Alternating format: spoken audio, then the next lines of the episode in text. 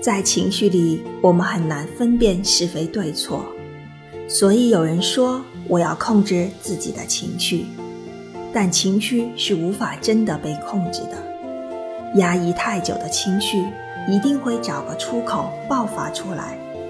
压抑在身体里时，也会对身体产生很多毒素，影响身体健康。